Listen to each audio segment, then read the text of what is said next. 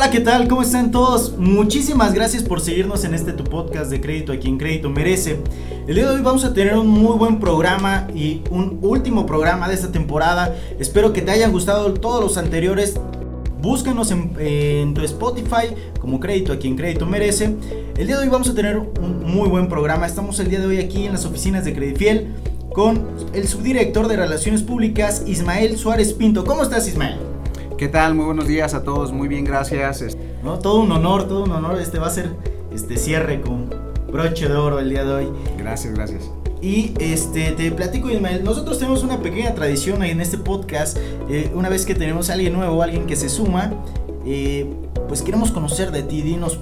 Eh, ¿Qué les puedo hablar de mí? Pues bueno, soy una persona este, de mucho trabajo, de muchas responsabilidades personales, de mucho compromiso también personal.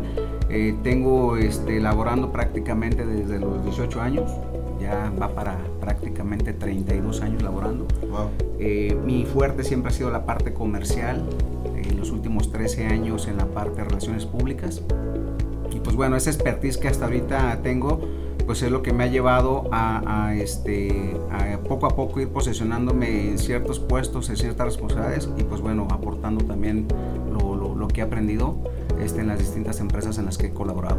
Hoy uh, llevo aquí este, en el proyecto, me invitaron a participar ya hace ocho meses y pues bueno, muy contento y feliz de estar aportando aquí también mi granito de arena. No, y súper bien, Ismael.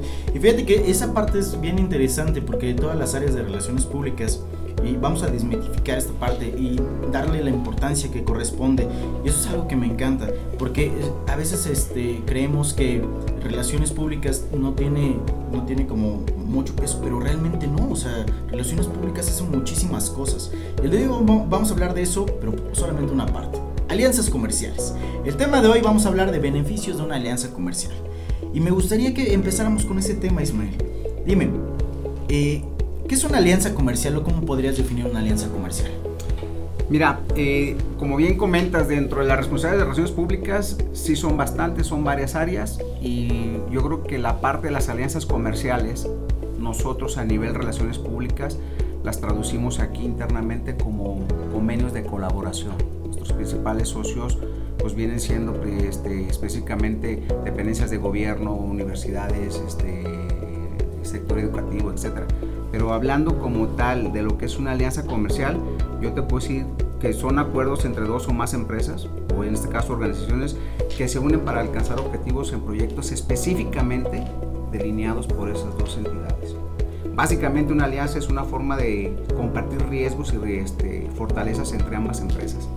Ahora, aquí vamos a, estamos hablando siempre que has estado con empresas macro por el tema de tu experiencia, por lo que yo puedo ver. Digamos, el día de hoy que, que yo tengo una empresa pequeña o estoy empezando un negocio, ¿cuál sería el beneficio de que yo tenga una alianza como, eh, no sé, con alguien? ¿O cómo podría empezar una alianza si yo tengo un negocio pequeño? Mira, yo creo que el objetivo principal de las alianzas es facilitar al cliente final el consumo de un producto o servicio a un precio más competitivo. Partiendo de ahí, eh, una alianza como tal, sea un negocio grande o pequeño, es totalmente útil. Eh, ¿Qué te podría decir? Ya sea para este, comercializar productos, servicios o incluso este, capitales. Principalmente porque, primero, tienes una mayor oportunidad de crecimiento. Dos, te da la posibilidad de impulsar tus servicios y productos e incrementar tu imagen en el mercado, algo que nos comentaba ahorita sí, Muy, interesante. Tres, impulsar proyectos de intereses económicos o sociales. Cuatro, establecer mejores relaciones con otras empresas. Y para mí principalmente creo que es ampliar tu red de contactos y llevar a un grupo o llegar a un grupo clave de consumidores. Y, digamos, o sea, ya que yo vi este, esta parte de que sí me conviene y que de pequeño puedo hacerme muchísimo más grande creando una red, porque obviamente sí se me, suena bastante, bastante este, bueno esa parte. Dime, ¿qué tengo que considerar para poder aliarme con alguien? O sea, que el día de hoy diga, ah, ¿sabes qué? Este, voy a, voy a perfilar a tal o, cual persona. ¿Qué tengo que considerar para poder aliarme con una persona?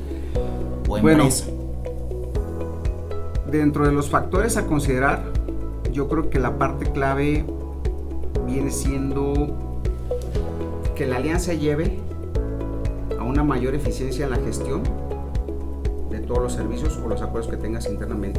Llámese operación, comercialización de los mismos servicios. Que se vea reflejada en costos menores y en una mejor rentabilidad para tu negocio. Y principalmente que estos acuerdos puedan lograrse y mantenerse por un tiempo determinado. ¿Y cuánto sería ese tiempo que, mencionas? Puede ser, dependiendo, mira, si el objetivo de tu negocio es eh, comercializar un producto por cierto tiempo, se le pone hasta que se logre el objetivo alcanzado de, ese, producto.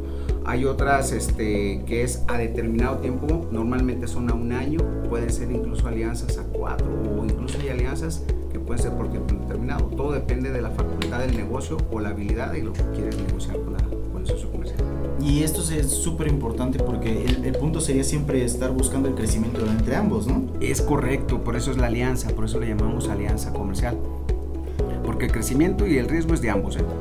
Siempre, o sea, y, esto es importante, o sea, siempre ponerlo como en papel, digamos que el tema es eh, de la confianza, es algo que hoy en día es eh, incalculable, ¿no? Entonces, pero vamos a, vamos a poner esta parte. Yo soy un negocio pequeño, pequeño, o sea, estoy empezando. Digamos que el día de hoy tengo ganas de hacer una alianza. Entonces, eh, ¿cuáles serían como, mm, no sé, o qué sería, cuántas tendría que tener? ¿Con cuántas podría empezar? Mira, si visualizándolo así, yo considero que si eres un negocio pequeño, pues mínimo hay que empezar por la primera, ¿no? La primera alianza, que es la clave para que de ahí vayas experimentando y viendo este, el funcionamiento, este, el factor error, riesgo, acierto, y de ahí puedas partir y agarrar a ese expertise conocimiento que te lleven a mejores alianzas este, consecutivamente. Entonces, lo ideal es empezar con la primera. Yo creo que es el dar el primer paso, esa es la clave. O sea, el tema es ser, cerrar la primera alianza porque al fin y al cabo, o sea, ¿qué, puede, ¿qué puedo obtener yo si tengo más de una alianza, por ejemplo? Puedes obtener beneficios considerables, que ya los comentamos hace un momento, eh, pero también conlleva riesgos, ¿eh? tengamos claro que todas las alianzas conllevan beneficios y riesgos, entonces, y responsabilidades. Entonces, tienes que ser muy cauteloso en la parte de, los acuerdos y los aliados que, busques o decides este, tener. Y te puedes ir a grandes rasgos como negocio pequeño, pues la clave es ir a paso, a paso lento, seguro, calculado yo diría, pero muy enfocado con el giro que tú manejas. Primero visualizar qué producto es el que manejas, quiénes podrían ser tus mejores aliados, principalmente conocerlos muy bien contar con información específica sobre sus objetivos de negocio, qué tan posesionados están en el mercado, saber si cuentan con otras alianzas, principalmente saber si tienen historias de éxito. Eh, una ventaja a la que, con la que se cuenta hoy en día este, pues es el internet, las redes sociales, este, los contactos. que esta, esta parte te ayuda muchísimo para qué? Para que tengas una mejor toma de decisión decir, oye, déjame checar realmente cómo es la, la, persona o la alianza o la empresa con la que me quiero este, asociar, ¿no? Eh, yo diría que personalmente lo más importante en toda relación personal o comercial es el desarrollar la capacidad de confiar en el otro. Claro. Porque yo creo que ahí en la parte de observar las cualidades o defectos de, de, la contraparte, eso también te puede ayudar al final a tomar una buena decisión. No, y eso es algo súper importante. Yo creo que en cualquier relación, ¿no? Este, llámese comercial, personal, de quien sea. Y ahora vamos, vamos con algo importante, Ismael, porque esta es como una duda que llega a ser muy recurrente. Vamos a ponerlo. Yo, este, yo tengo la habilidad para montar una empresa, ¿no? Tengo este tema de, de poder crear este, una empresa bastante grande. Pero me doy cuenta que yo no tengo habilidades sociales que me permitan crear como vínculos con otra persona. Y eso es algo entonces, si yo me veo, en esta posición donde tengo una empresa, eh, pero yo no tengo habilidades, eh, ¿sería necesario que yo contratara a alguien o desarrollarlas yo? Eh, buena pregunta, pero hay que poner en contexto en dónde estamos, ¿no? Si, como dices, si es un pequeño negocio, pues yo creo que hay que arriesgarnos a aventar, hay que aventurarnos a, hacer, la, hacer la relación directa, a aprender, a saber de qué se trata, porque de qué sirve que si somos un negocio pequeño que apenas estamos creciendo, querer salir al mercado, eh, nos veamos sorprendidos por alguien que a lo mejor nos pueda mal o bien asesorar. Más bien hay que aprender para que cuando llegue ese asesoramiento en un crecimiento futuro, tengamos también los elementos de haber pasado por esas experiencias. Eh, si eres una empresa ya establecida que tiene su, factor principal son las relaciones o los convenios de colaboración con, este, entidades externas, sí es conveniente contar con una área o con una este, asesoría de relaciones públicas, principalmente por el seguimiento.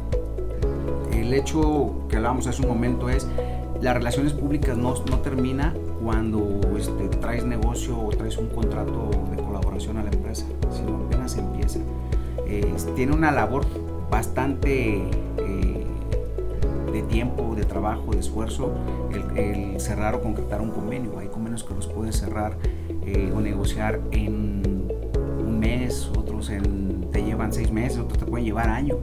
Entonces, ya una vez que concretas el, convenio y lo traes funcionamiento, hay que hacer que funcione y para eso es dar seguimiento a las relaciones este, tanto con las dependencias o instituciones o tus socios como con la empresa. La parte de relaciones públicas se convierte como la parte intermediaria de la comunicación entre las instituciones, dependencias y las empresas. Y es el factor principal hacer que ese colectivo o ese socio o esa sociedad sea rentable y productiva.